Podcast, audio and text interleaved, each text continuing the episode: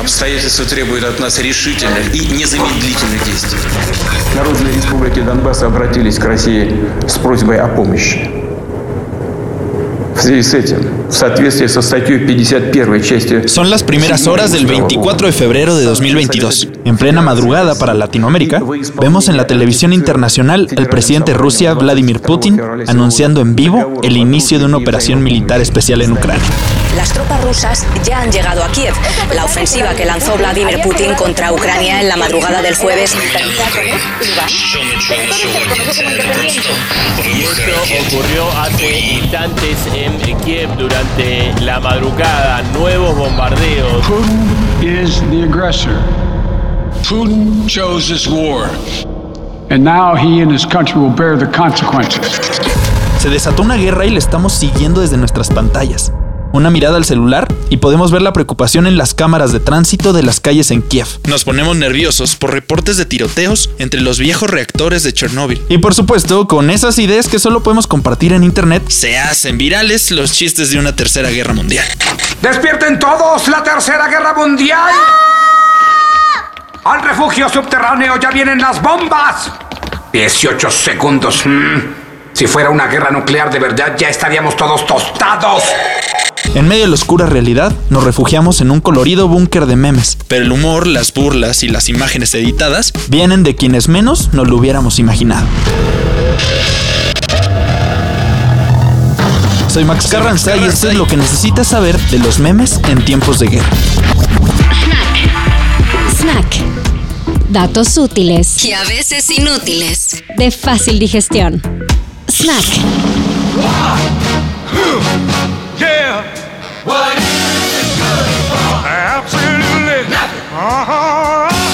Comenzaba el conflicto armado y veíamos explosiones en algunas ciudades. Pero el gobierno de Ucrania, en sus redes sociales, en las oficiales, con la palomita azul y todo, publicaba memes de su apretada posición política. Hacían chistes sobre su historia soviética. O se quejaban de su vecino, pero usando escenas de los Simpson. Cuando salga de la fuente de sodas, iniciamos el bombardeo. ¿Tienes los globos? 200 cargas, señor. Eh, no importa que digan feliz cumpleaños, ¿o sí? Eh, preferiría que dijeran muere canalla. Pero supongo que servirán. Una imagen que subieron a su cuenta de Twitter. La misma noche en la que arrancó la guerra, consiguió casi 2 millones de likes porque comparaba a Vladimir Putin con Hitler. Pero los dibujitos estaban chistosones, entonces fue un éxito. En los cuarteles de Moscú se contaban historias similares. Una cuenta de TikTok relacionada con el Kremlin ganaba millones de reproducciones gracias a un video en el que contaba el inicio de la guerra en Ucrania, pero con gatitos. Un gatito que representaba a la OTAN empujaba a otro gatito anaranjado, que en este caso era Ucrania, a pegarle en la cola a otro menino dormido. Ese era Rusia. Y despertaba a darle un manotazo a los dos ladillas que lo habían molestado. Entre empujones, maullidos y brincos, se armaba una corretiza digna de episodio de Tom y Jerry. El problema es que estamos hablando de una guerra. Y eso era propaganda gubernamental.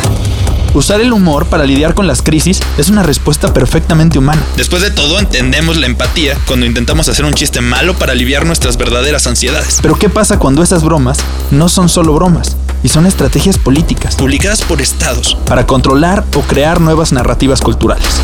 ¿Será que nuestros amados memes se convirtieron en armas? En balas que se disparan en las guerras modernas. Me convertí en un meme por accidente. Hola, yo soy Fernanda, pero quizás me conozcas mejor como... ¿Me quieres ver la cara de estúpida?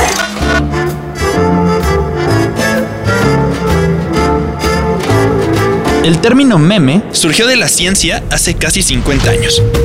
Un biólogo británico, especialista en las teorías de evolución, llamado Richard Dawkins, creó el concepto de meme inspirado en mimema, una palabra griega que significa imitar. Para Dawkins, funcionaban como unidades de información cultural que se esparcen entre la humanidad por medio de la repetición. Como biólogo, planteó que los memes podrían estudiarse como si fueran células vivientes. En su forma más perversa, un meme funcionaría como un virus o un parásito, duplicándose al contacto, transmitiéndose entre personas, pasando por mutaciones o variantes, procesos de selección natural para que solo los más fuertes, o los más chistosos en este caso, sean los que sobrevivan. Una vez que llegan a la mente humana, no tienen otro propósito más que replicarse. Esa teoría, además de explicarnos por qué les decimos memes virales cuando alguno se vuelve extremadamente popular, nos da una probadita de todas las posibilidades que a los poderes mundiales se le han ocurrido. Oye, tranquilo viejo. A estas alturas ya sabemos que los memes no son nomás un chiste. En medio de las bromas se incluyen valiosos comentarios culturales o sociales. Imagínate que la imagen de un perrito que no se quiere despertar el lunes es también la representación de una generación consumida por el hastío, la rutina o agotada por el sistema económico. Pero bueno, antes de que te arruinemos los memes aquí, Resulta que las fuerzas militares los arruinaron desde antes. Hace 15 años, el teniente coronel Michael Prosser escribió un libro que forma parte de las publicaciones de los Marines. se llama memética. Y es el reconocimiento del poder que el Internet tiene en la propaganda. Los Marines Proponían la creación del Meme Warfare Center, o Centro para la Guerra Memética, una institución militar para librar batallas en la mente de los indecisos, o para radicalizar la gente que ya estaba decidida. para usar la comedia rápida ¿Compartida? como un arma ideológica. Ese centro tendría operativos de comunicación y planeaba entrenar agentes especializados en psicología. Al final, no se hizo. Pero no crean que la idea se quedó ahí. La OTAN La alianza militar de más de 30 países tiene un manual de 156 páginas, con casos de estudio y recomendaciones ilustradas, para que los ejércitos aprovechen el humor en construir narrativas positivas, simples, virales, técnicas de propaganda que por supuesto también se usan en otras partes del mundo. En Rusia, estiman que el Kremlin gasta más de 130 millones de dólares al año en medios digitales que lleven sus mensajes gubernamentales al mundo, en todos los idiomas, con fácil acceso y con un poco de humor.